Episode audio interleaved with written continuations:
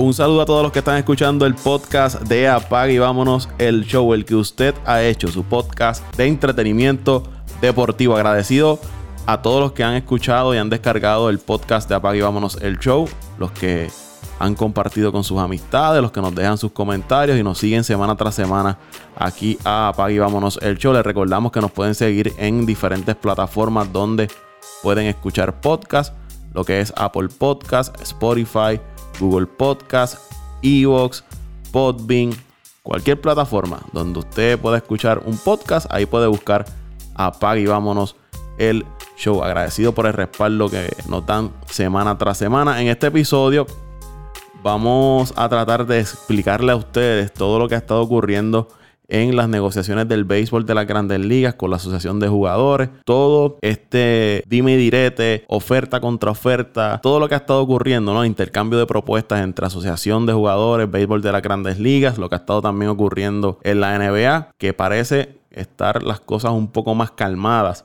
todo encaminado a reanudar la temporada a lo que ha estado ocurriendo en las grandes ligas. Para eso hemos decidido invitar acá a nuestro programa al licenciado Rafa Otero, quien es abogado agente de atletas con más de 10 años de experiencia, agente certificado por la FIBA desde el 2009, ha colocado jugadores a nivel local e internacional, ha representado jugadores que han jugado en Puerto Rico en el BCN, en el baloncesto superior nacional. Saludos, licenciado. Saludos, Paco. Eh, gracias por la invitación, un placer como siempre estar aquí. Eh, mi primera participación en Apaga y Vámonos, pero no sea la última. Y un saludo a toda tu audiencia que sé que va en crecimiento. Licenciado Rafa Otero, también lo pueden seguir en las redes sociales de Twitter. Está ahí también la página de, Twitter, La Ley del Deporte, ¿cierto, licenciado? Eso es correcto, me pueden seguir en, mi cuenta personal, sub, uh, at superpro PR, Super Pro PR o La Ley del Deporte PR. Ahí se puede enterar, tratamos de compartir noticias, las últimas incidencias relacionadas pues con los temas que tengan que ver con, con derechos,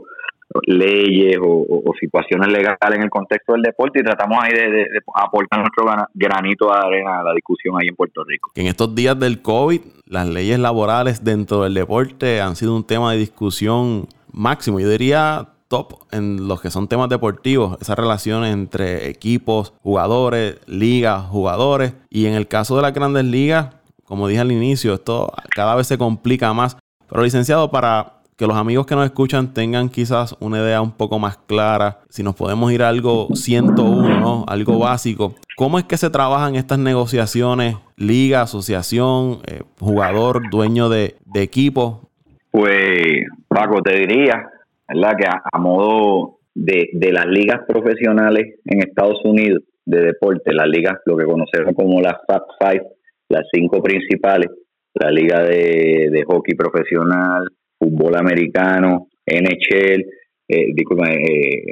NHL, NFL, Major League, la MLS y pues la NBA. Todas ellas negocian sus acuerdos con los jugadores eh, de manera colectiva en principio, ¿verdad? Porque uno ya, el jugador X firmó por tantos millones, el jugador tal por tantos millones, sí, pero esa negociación individual de cada jugador se da dentro del contexto del convenio colectivo que tienen la unión de atletas, que podría ser el pelotero, que es el primer caso que vamos a atender, y los dueños de equipo o la liga en particular. Entonces, pues como vemos, así 101 son dos partes. Por un lado, tenemos a los jugadores, están organizados en una unión, para que entiendan, una unión eh, bajo todas las de la ley, Paco, igual que sería la UTIEL, la Asociación de Maestros, esas uniones que llamamos en Puerto Rico, pues los peloteros, la NBA, los jugadores de fútbol americano, tienen ese sindicato, esa unión de jugadores que los representa eh, frente a los dueños para establecer las condiciones y los términos de, cómo se va a jugar, cuánto van a cobrar y demás.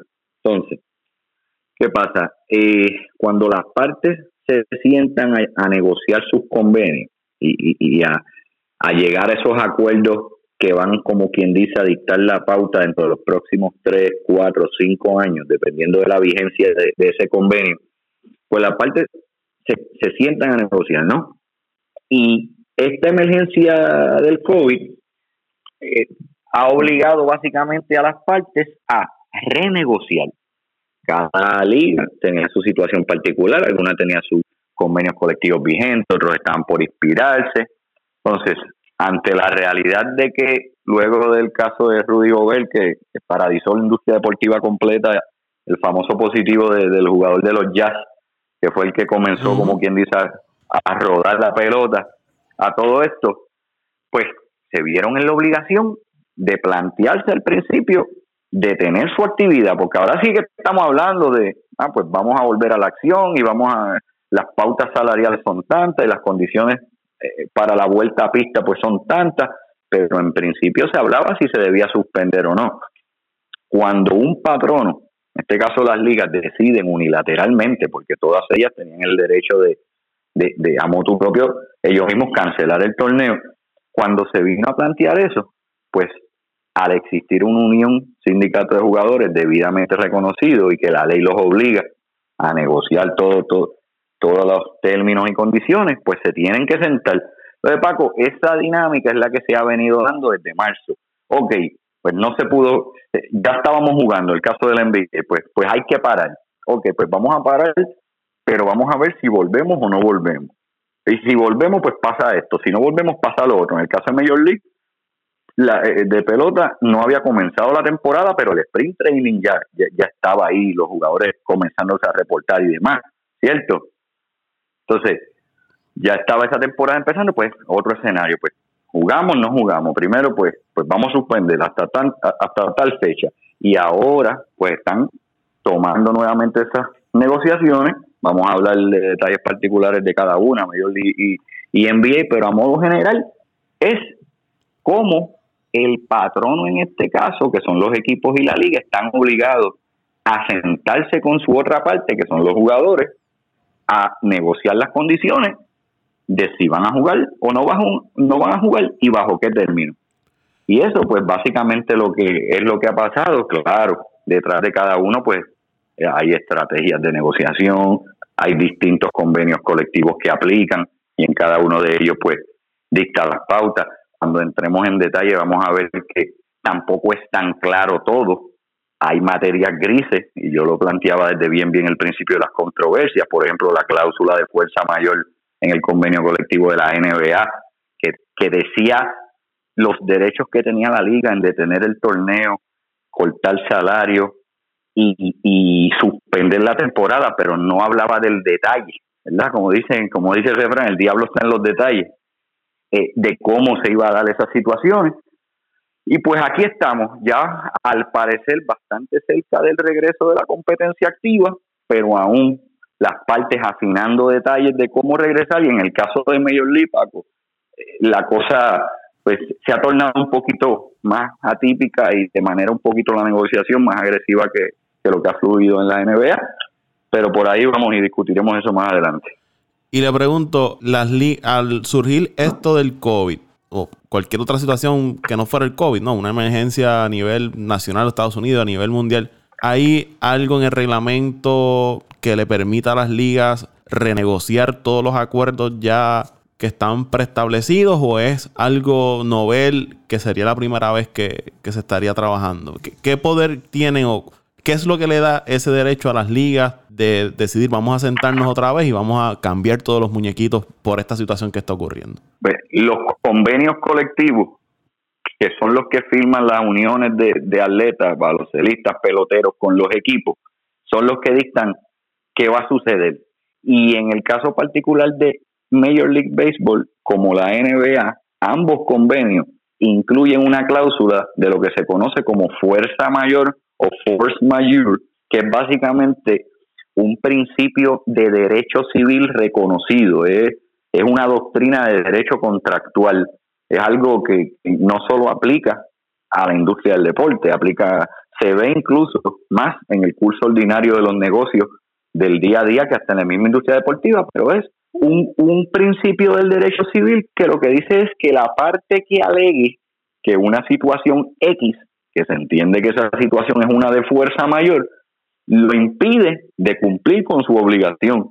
Dice, mira, yo te iba a pagar, o yo te iba a pintar la casa, pero llegó María, y llegó María, es huracán, y yo no te puedo pintar la casa ni hacer el tratamiento de techo, porque esa fuerza mayor me, me impide cumplir con mi obligación de hacértela.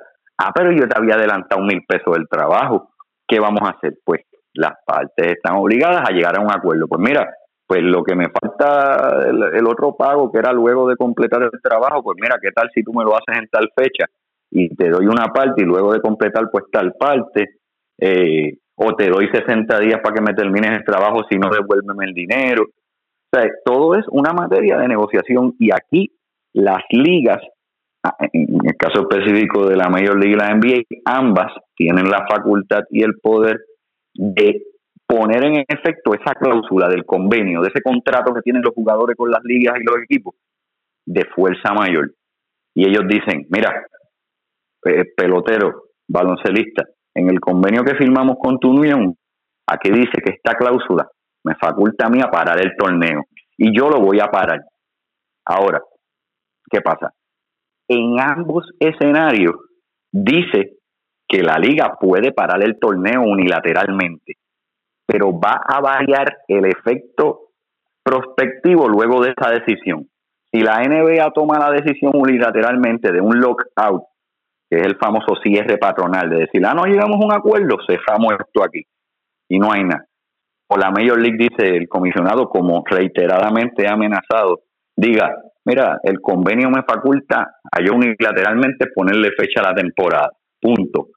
Pues en ambas ligas el convenio dicta un curso a seguir distinto. Por ejemplo, en el caso de Major League, y no sé si, me estoy desviando un poco, pero en el caso de la Major League, ese, ese poder que la Unión tendría de decir, eh, vamos a parar la temporada y, eh, discúlpame, vamos a reanudar la temporada y empieza julio, digamos julio 20, en X lugar o de tal manera, eso abre la puerta para que la Unión diga, ok, yo me voy a reportar a trabajar, porque si no, no cobro. Pero ¿qué haría? Radicaría una querella, radicaría lo que se llama un grievance, radicaría, iría a la Junta Nacional de Relaciones del Trabajo, para no entrar tanto en detalle, porque esto no es un curso de derecho, pero iría al foro que tiene, tendría que ir, va a ir al foro que tiene que ir para decir, mira, yo estoy jugando, pero esta gente me obligó y al obligarme me incumplieron con esto, con esto, con esto. Contrario a la, a, la NBA que te dice un poco más específico, mira, por fuerza mayor yo puedo unilateralmente cancelarla, pero si la cancelo, aquí mismo dice que va, eh, se le va a reducir el salario a los jugadores en X por ciento. En el caso del NBA es una fórmula bien, bien compleja, pero que es bien, bien importante. Usted sabe que, que también hay un jefe que cuando tú no quieres que, que alguien entienda algo, pues trata de complicárselo, complicárselo, complicárselo. Y hay alguien que está saliendo bien con esa complicación. Sí, sí, para que se dé por pues vencido y diga, pues está bien, déjalo así, dale. No, no, no voy a pues complicarme la vida leyendo eso. Eso es lo que ha pasado. Entonces, esa fórmula de la NBA de, de la cancelación de la temporada, de cuántos juegos se quedaron sin jugar en caso de reanudar, como hicieron ahora. La gente saca un poco de perspectiva. Hay ocho equipos, Paco, que no regresaron a jugar Orlando, ¿no? Que no van a participar de la burbuja. Que no vuelven, ¿no? No vuelven. O sea, entonces, jugadores o personal de esos equipos también, pues espérate, ¿cómo la cantidad de juegos que se suspenda, que es lo que va a determinar lo que yo me gano el año que viene, me va a afectar. Ah, no, pues yo quiero que se juegue, ¿ves? Pero siempre en la cuestión, volviendo a la pregunta de qué faculta a las ligas hacer eso, pues su convenio colectivo. Ahora, lo pueden usar a manera de alguna táctica de negociación, como ha tratado de hacer Major League, y en mi humilde opinión, un poco desacertada por parte del comisionado, o llevar otro tipo de dinámica en la negociación, como ha sido en la NBA, que diga, mira, yo tengo esta cláusula y puedo suspenderla, pero no sé si recuerdas, lo primero que hizo la NBA fue, cuando suspendió, fue acordar aplazar el derecho que tiene la liga a o suspender la temporada o a jugar unilateralmente hasta septiembre. Todavía no es que ha salido del todo el panorama del fuerza mayor. los jugadores es ese poder que tiene la NBA y la NBA de buena fe y negociando con los dueños, con los jugadores, la unión, lo aplazó a septiembre. Pero digamos que todos estos detalles del plan este, la, la, guía que publicó la NBA de salud y seguridad en la burbuja y los requisitos, digamos que los jugadores no firmen para el regreso pleno, porque ellos llegaron a unos entendidos en principio pero volvemos, el diablo está en los detalles. Y ya tú has visto como incluso ha habido voces disidentes dentro del mismo sindicato. Sí, aparenta haber una división entre un grupo de jugadores que reclaman que no se les escuchó en el momento que la Unión eh, llegó a un acuerdo con, la NBA y ponen en, en contexto ¿no? la seguridad, como usted menciona, de lo que está ocurriendo, lo que va a ocurrir dentro de la burbuja, los protocolos de seguridad y lo que está ocurriendo con las manifestaciones en las calles de los Estados Unidos. Y eso ha obligado en gran medida al comisionado de la NBA en estos días a salir y decir, hey, el jugador que no quiera venir a jugar, yo no lo voy a penalizar. Que, que, en el BCN en su momento se habló de que no, que nosotros tenemos la carta de transferencia, los jugadores tienen que venir y yo siempre planteé, eh, mira, si opera la cláusula de fuerza mayor por algún riesgo, pérdida económica para el equipo, el jugador también puede ampararse si yo para allá no voy, digamos un jugador que esté inmunocomprometido. En un ejemplo, en el caso de Larry Nance de la NBA, que fue de los primeros que, públicamente levantó bandera porque él padece de la enfermedad del Crohn, del Crohn disease, y, estaba preocupado por los medicamentos, que los médicos le dijeron, hey, o tú eres alto riesgo, ¿ves? Pero, volvemos, las ligas tienen su poder para decir, o no juego, o juego unilateralmente por el convenio colectivo, pero el jugador también tiene su derecho a decir, juego o no juego, asumo el riesgo o no asumo el riesgo.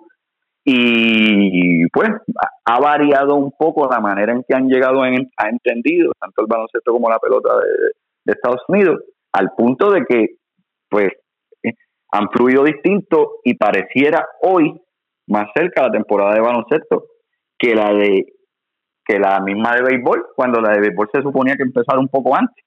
Y eso que menciona de la fuerza mayor, en estos días que ha estado toda esta hora, ola de rumores, eh, noticias fluyendo de las grandes ligas, había leído que de parte de las grandes ligas, me parece que fue el subcomisionado, en estas cartas que intercambió con la Unión, que se filtraron a la, a la prensa, él le decía a la Unión, de primera instancia, el comisionado pudo haber ejercido lo de fuerza mayor y cancelarle los contratos a todo el mundo una vez Donald Trump declaró una emergencia nacional por el COVID-19. Y entonces la Unión ve eso como una amenaza de parte de las grandes ligas y grandes ligas dicen, mira, yo actué de buena fe, no te cancelé los contratos y dejé la puerta abierta para la negociación. Si hubiésemos querido, declaramos fuerza mayor y aquí cancelado todos los contratos y no, no se jugaba. Sí, te podría decir que esa buena fe que reclama la Major League Baseball que tuvo y la oficina del comisionado, número uno, están obligados por ley, la ley que les aplica en las negociaciones, que es la ley de relaciones del trabajo, y también, digamos, en el caso de Puerto Rico, el Código Civil, dentro de todo lo que es la materia de contrato, del derecho contractual, se habla de la buena fe, la buena fe contractual. Así que tú puedes darte golpes en el pecho diciendo, mira, yo de buena fe hice esto o hice aquello, pero la realidad es que estás por ley obligado a actuar de buena fe. Eso número uno. Y número dos, no es tan fácil decir unilateralmente por fuerza mayor cancelo todo y no te pago. Eso, de hecho, como mencioné, esa es la carta que ahora mismo te podría decir es casi la ficha del tranque, es que la Unión renuncie a su derecho de erradicar cualquier querella. Entonces, como no han podido llegar a un acuerdo para volver a jugar, eh, los peloteros no han querido renunciar a ese derecho porque dicen, ven acá, pero si el comisionado unilateralmente comienza la temporada y se atrasan los pagos, los dueños deciden pagar un por ciento que no tenían, comienzan los ingresos al final a mermar, por lo tanto yo yo yo ahora me había comprometido a pagarte prorrateado a 10, 12 pagos adicionales, ahora pues te puedo plantear extender esos términos y, y va a ser una situación pues caso a caso, eh, suspicacia de ambos bandos sobre qué, qué al final va a pasar, porque en mm. principio todos se, se preocupan por regresar a jugar, pero créeme que todos están preocupados también por cómo va a afectar el tope salarial eh, el año que viene, en particular la NBA, que entra su penúltimo en el 2022-23, la, cualquiera de las dos partes se puede salir del convenio. Y tú sabes que los topes lo determina la ganancia eh, derivada del baloncesto. Y, y el ciertamente que se juegue un torneo más corto, con menos juegos, en menos estadios, sin público, pues va a mermar los ingresos, eso no hay duda. Eh, eso que usted señala de las querellas que puede radicar los jugadores de grandes ligas, había leído también que podría haber un reclamo de mil millones de dólares en salario si el comisionado finalmente impone una temporada, se habla de 50 juegos. Eso ¿Qué les permite a ellos hacer, hacer eso? ¿Eso está en el convenio o es un derecho que tienen como persona? Y si es solamente a base de dinero, pueden también reclamar por daños a su salud, por ejemplo, cerrando la temporada y un jugador da positivo al COVID o más de un jugador en un equipo. Eso también incluye en esas querellas que se pueden radicar en contra de las grandes ligas por imponer la temporada. Eh, tiene dos vertientes eh, la pregunta. Número uno, ¿qué los faculta? ¿Qué en derecho los faculta a ellos para decir eh, yo voy a radicar una querella contra ti porque no me gustó lo que tú hiciste. Pues eso es bajo la ley de relaciones del trabajo federal, que la National Labor Relations Board es la agencia administrativa que tiene jurisdicción para atender eso. Es tú y yo negociamos. la ley me facultó a mí y me certificó como el representante exclusivo de los jugadores Mira, Rob Manfred, yo soy Tony Clark y represento a la Asociación de Peloteros. Mira mi certificación aquí, vamos a negociar. Comenzamos. La ley establece ciertas, eh, tiene un montón de incisos, pero establece unas cuestiones que se llaman, así hablando a grosso modo, prácticas ilícitas de trabajo. Y es una, una lista eh, paco enumerada. La ley tal dice, ta, ta, ta, y dice, serán prácticas ilícitas lo siguiente. Número uno, no negociar de buena fe. Pues si yo, tú y yo estamos negociando y tú me estás ofreciendo 5 mil y mi, mi tope es entre 20 y 25 y tú me sigues ofreciendo 5 y 10 y yo sé que tú tienes los ingresos y después vienes y firmas jugadores igual o de mayor valor, pues digo, espérate, esta persona no está negociando de buena fe. Voy a ir a la Junta de Relaciones del Trabajo a radicarle una querella. Pues eso es lo que es lo es cómo opera, ¿verdad? Eh, en one, on one, como tú dices, es cómo opera la dinámica de quejas y agravios entre las ligas y las uniones. La, la ley les permite, ¿eh? según está la buena fe, hay unas cuantas prácticas ilícitas más. Ah, mentir en, en la información financiera, eh, no respetar acuerdos de antigüedad, para determinar las plazas, un montón de prácticas ilícitas. Pues eso facultaría tanto a la, a la unión de jugadores como a las ligas, la NBA, la Major League, pueden ir a radical una que diga, mira, esta gente se cree que porque la NBA ha aumentado su, su revenue, sus ingresos en los últimos cinco años y estos jugadores eh, han sido la mercancía más vendida, pues ahora me están exigiendo cifras astronómicas que no se han visto en ningún deporte. Mira mis libros aquí, mira lo que yo más puedo, se lo ofrecí y él insiste en que yo tengo más. Eso es una práctica ilícita. O sea que, no necesariamente tiene que ser de parte de, los jugadores a la liga, sino que la liga también puede radicar en contra de los jugadores. Correcto, y la liga lo que le está diciendo a la unión es, vamos a seguir, vamos a jugar, y vamos a llegar a un acuerdo en los juegos y en el salario prorrateado. Pero tú tienes que renunciar a tu derecho a poder radicarme una querella después. Y yo que he estado bastante cerca del movimiento laboral y tengo eh, mi bagaje en el mundo laboral, mi bachillerato en relaciones laborales, he trabajado directamente con sindicatos o con miembros individuales de, de asociaciones y uniones. Ese es prácticamente el derecho sagrado si no es la huelga, es el tú, eh, eh, esa, esa facultad que yo tengo. No, pero que si tú me incumples, yo tengo, yo necesito algún foro para irme a quejar, porque no se puede dejar el cumplimiento de un contrato o de una obligación a la voluntad unilateral de una persona. Así que eso, entonces ese es el tranque mayor ahora mismo. Eh, están bastante en principio los términos generales ya acordados, pero la liga le ha dicho reiteradamente a la Unión de Peloteros y a Tony Clark le ha dicho, mira, estamos haciendo este sacrificio para mitigar las pérdidas que vamos a tener y, para que haya una temporada y las pérdidas no sean mayores, pero tienes que reanudar a, a, a, tu derecho luego de venirme a chaval. O sea, si pasa algo, aquí estamos firmando ambas partes de que nos vamos a dividir 50 y 50 las ganancias y el estimado mínimo es tanto pero si yo te enseño mis libros y no llegamos a ese estimado mínimo, tú no puedes ir a venir a radicarme una querella. porque tú renunciaste a eso y es un acto de buena fe en ambas partes, y por ahí van. Entonces, tu segunda vertiente era si, si, si la pérdida de ingresos tenía que ver con el COVID no, si yo puedo ir a ese mismo foro. Sí, no, si un jugador se contagia con el COVID, si podía ir a reclamarle a las grandes ligas por haber por obligarlo a jugar y él enfermarse. Eh, las grandes ligas no pueden obligarlo a jugar, eso es lo primero. Eh, ha sido claro, eh, tanto el lenguaje que provee fuerza mayor para que una persona pues decida no cumplir con su parte de, la obligación y, y la parte de que por lo menos hasta el momento tanto la Major League como la NBA han sido claras en decirle al jugador, si tú voluntariamente no quieres venir, yo no te voy a obligar. Ahora, yo no te voy a pagar. Y en la Major League Baseball y la Asociación de Jugadores hubo hubo propuesta, hubo intercambio de propuestas, no sé si, si estuviste al tanto, bien específico sobre eso. O sea, la Major League, la Major League te dijo, porque lo dividieron a los jugadores, alto riesgo o no alto riesgo. El alto riesgo que no quiera jugar porque ya padece una condición de alto riesgo y tema contagiarse con COVID, a esa hay que pagarle. Es, eh, esto salió de la Major League y, la Unión como quiera lo iba a solicitar, pero la Major League lo reconoció y la NBA también. Sí, la NBA, la NBA lo, lo llegué a ver.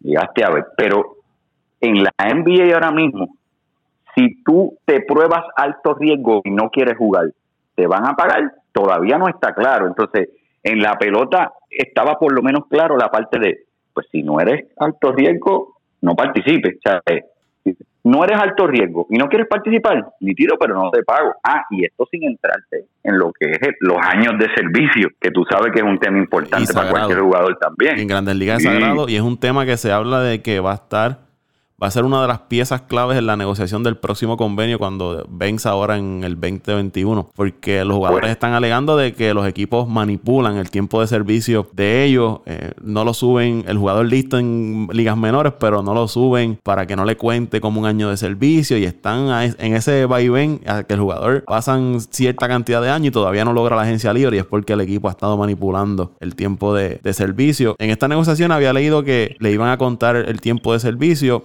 lo que no lo iban a asegurar era el salario a, los jugadores si no participaban. Correcto. Sí, pero, pero no sé si ha cambiado en los últimos días, pero al menos Major League Baseball todavía decía, si no eres alto riesgo y voluntariamente no quieres jugar, no te voy a contar el año de servicio. Y la Unión quería, sea alto riesgo o no, independientemente de eso, el riesgo del COVID es tal que si no quiero jugar, no me penalice. Entonces la liga dice, pues está bien, pues, y pues no te voy a pagar, pero tampoco te puedo contar un año de servicio por no jugar. y la eh, Unión decía, y decía, no, no, cuéntamelo. Y, y eso no se ha acordado. Tengo la última propuesta que envió la Asociación de Jugadores en contestación a la que había hecho las Grandes Ligas. Que otro detalle es, se reunieron esta semana por primera vez frente a frente desde marzo Manfred y Tony Clark. Y Manfred sale de la reunión y rápidamente al otro día se publica de que ya había un acuerdo y la Unión de Jugadores le dice, no, aquí no hay un acuerdo. El Manfred entonces dice, ah, pero para que yo me reuní con ustedes, es pensando que ya habíamos logrado un acuerdo. Y se da a entender primero que hay un acuerdo y después sale y se dice que no, que no hay acuerdo. Entonces la asociación le, le responde con 70 juegos, comenzando en julio 19 hasta el 30 de septiembre, pago prorrateado completo, los playoffs expandidos 2020-2021. Se van a repartir las ganancias, es como un pool, ¿no? Lo que llaman un pote para repartir las ganancias de, de los playoffs en el 2020. 50 millones si se juega la temporada, la post-temporada completa. En el 2021, repartición 50 y 50 de los ingresos de los contratos con las televisoras. Cláusula de salida, tiempo de servicio completo, salario para jugadores de alto riesgo y aquellos que viven con personas de alto riesgo, lo que usted estaba hablando, licenciado.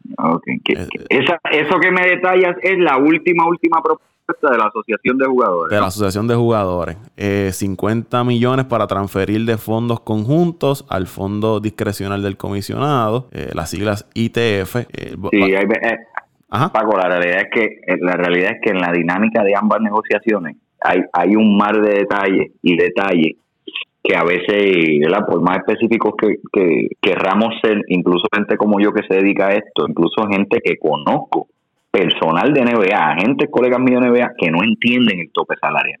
O, de la manera eh, de cómo funciona lo que la fórmula que utiliza la NBA que para repatriar las ganancias, el famoso BRI o BRI, que es Basketball Revenue Income. Y, y eso es muchas cosas tras bastidores que si bien es importante discutir eh, todos los protocolos de salud, la parte eh, física y mental de un jugador eh, y volver a cancha, como todos esos atletas o al parque, como todos esos atletas se van a preparar.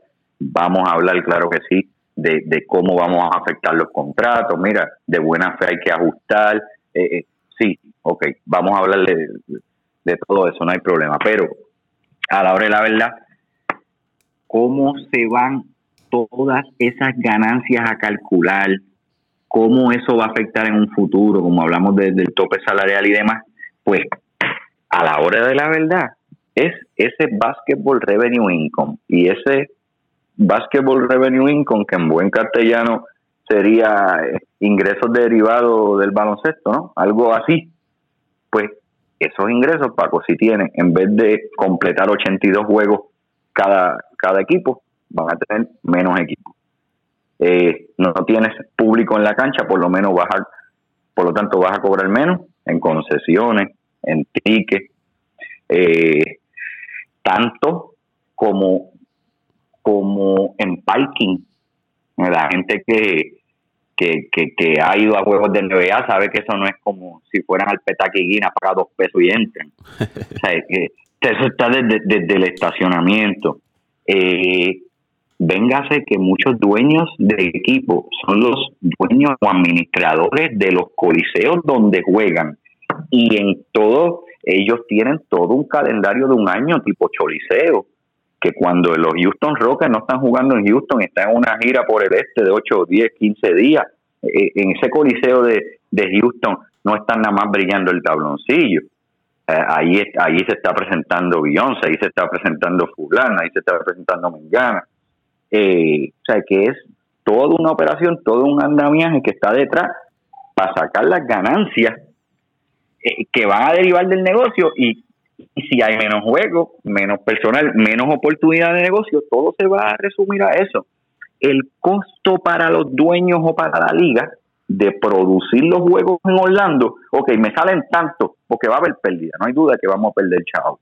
Los jugadores van a perder un montón y los dueños van a perder un fracaso de billetes, o sea que se ha hablado desde 500 millones hasta un billón de pesos dependiendo de cuántos juegos se pierdan y demás. En, Grandes Ligas los dueños reclaman que jugar sin fanáticos le va a costar 640 mil dólares por cada partido que se celebre. Pues, pues entonces, todo se va a reducir a eso. Digamos la NBA, me va, ¿cuánto me cuesta producir los juegos aquí?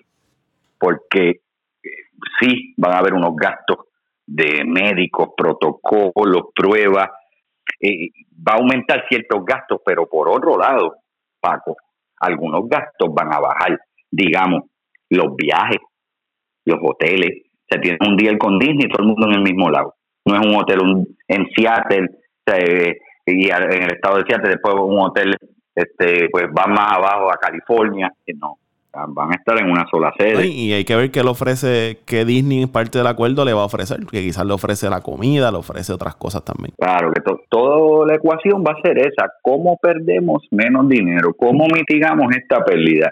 Eh, y, y, pues el, el costo que nos salga a producir todo esto en espectáculos versus el ingreso que podamos tener, que ya hablamos que va a bajar en mercancía, en, en, en venta de boletos, y en otro tipo de, de, concesiones, pero ellos lo van a tratar de mitigar, aumentando, renegociando los acuerdos de televisión para este año y para el próximo, llegando a acuerdos como con Disney ahora y pues, tratando de ser creativos en, en, esas fuentes alternas de, de ingresos.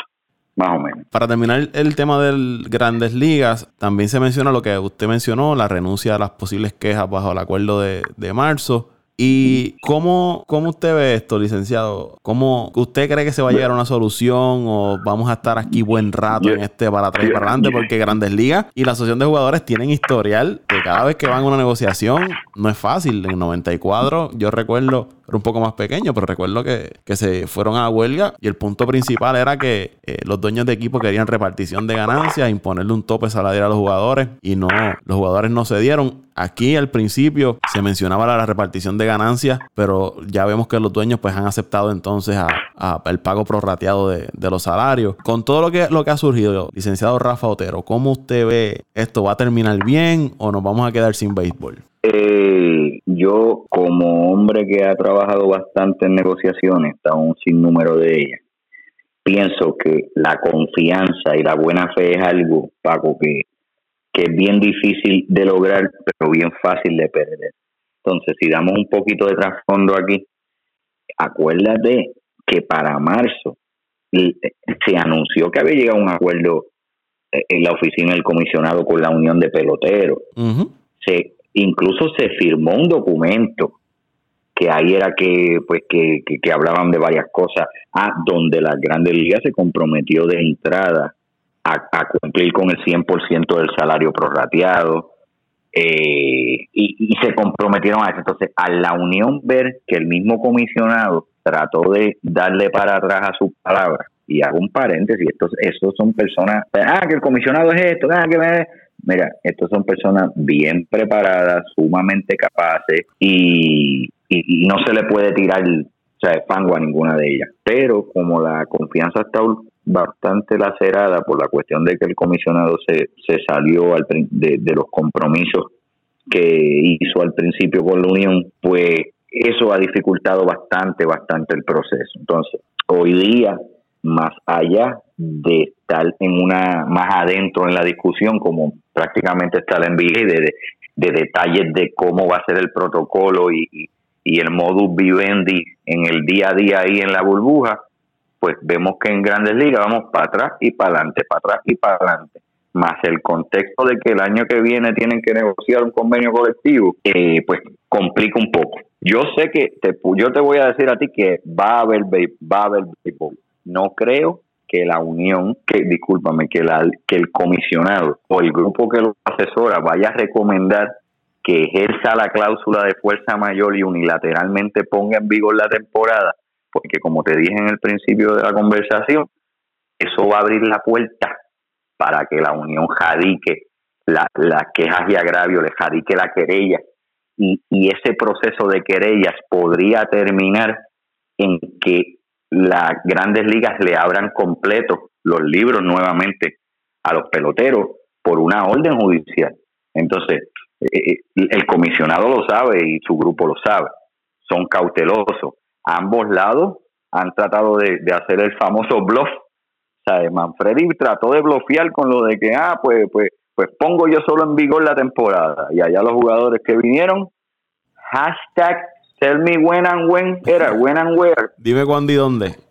Dime cuándo y dónde. Tell me hashtag. O sea, que ellos también bloquearon porque dicen tell me when and where. Ellos tendrían que volver bajo los términos que le imponga unilateralmente la Major League y comenzar los abogados de la Unión a radicar un proceso que es agravio que no necesariamente conllevaría que se detenga la temporada. El detener la temporada podría ser un remedio, pero igual podría ser, no, seguimos litigando aquí todo esto de si hubo fuerza mayor, de si la Unión está obligada a hacer eso.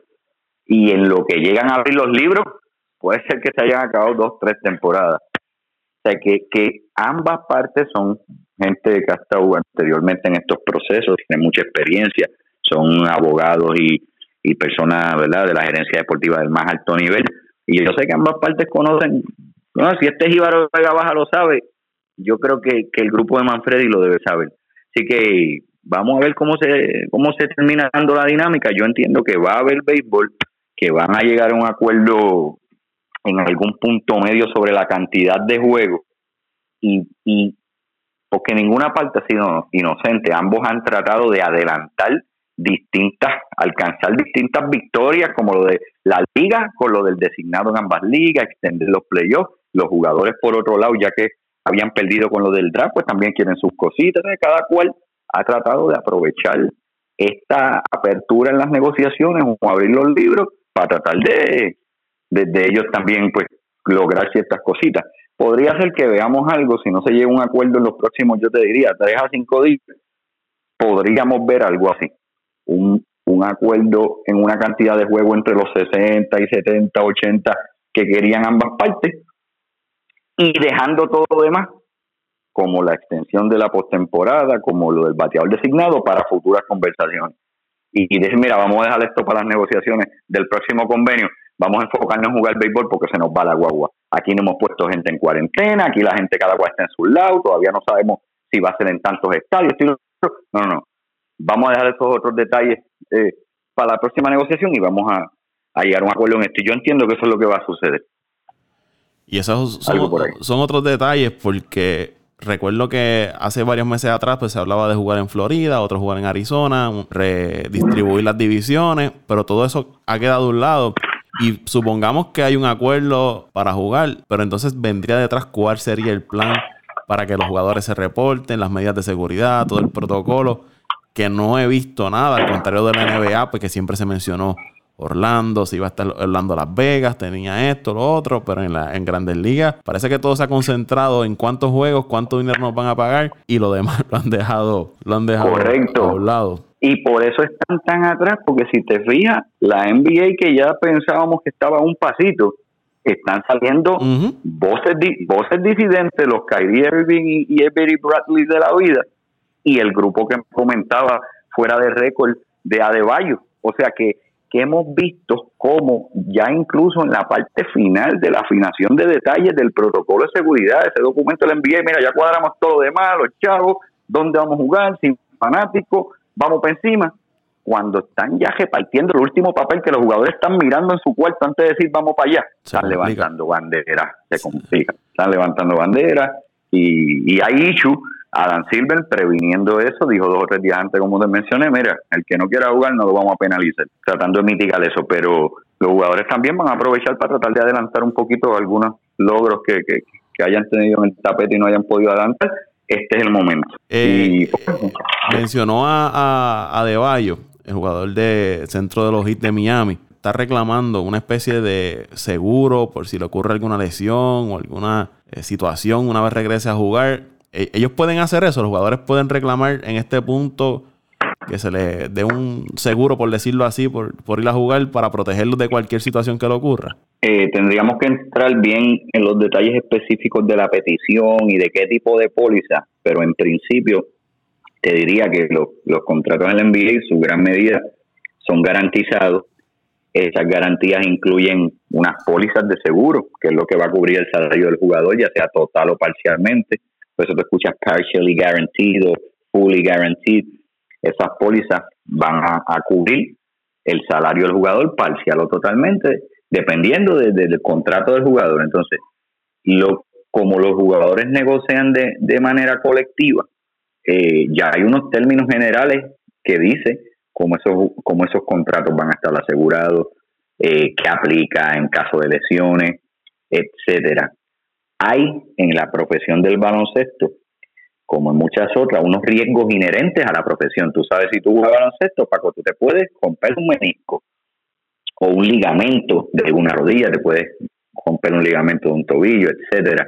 El que se mete a bombero sabe que se puede quemar haciendo un rescate. Que se mete a policía sabe que puede coger dos tiros atendiendo una llamada de un asalto en una panadería. Esos son riesgos inherentes a tu profesión. Pues el jugador de baloncesto sabe que expone su físico inherentemente a la hora de, prestar el servicio de jugar baloncesto. La reclamación de Adebayo, así tocando de oído, era más bien eh, yo quiero una garantía adicional en caso de que si yo vuelvo jugando en esta pandemia, algo me pase al punto de terminar mi carrera.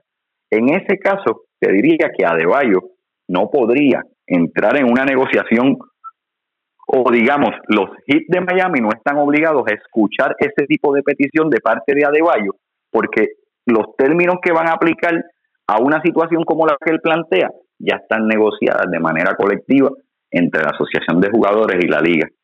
Entonces, para Riley le puede decir a De Bayo, eh, you're texting the wrong person, brother. O sea, aquí no. Ya hay una, ya hay una póliza. Sí, ya hay una póliza. Aquí ya está el bacalao. Si tú, si tú tienes, quieres cubrir tu salario de otra manera, después te puedes llamar a Tolic o alguna otra aseguradora que vende ese tipo de servicios suplementarios para que te cubre.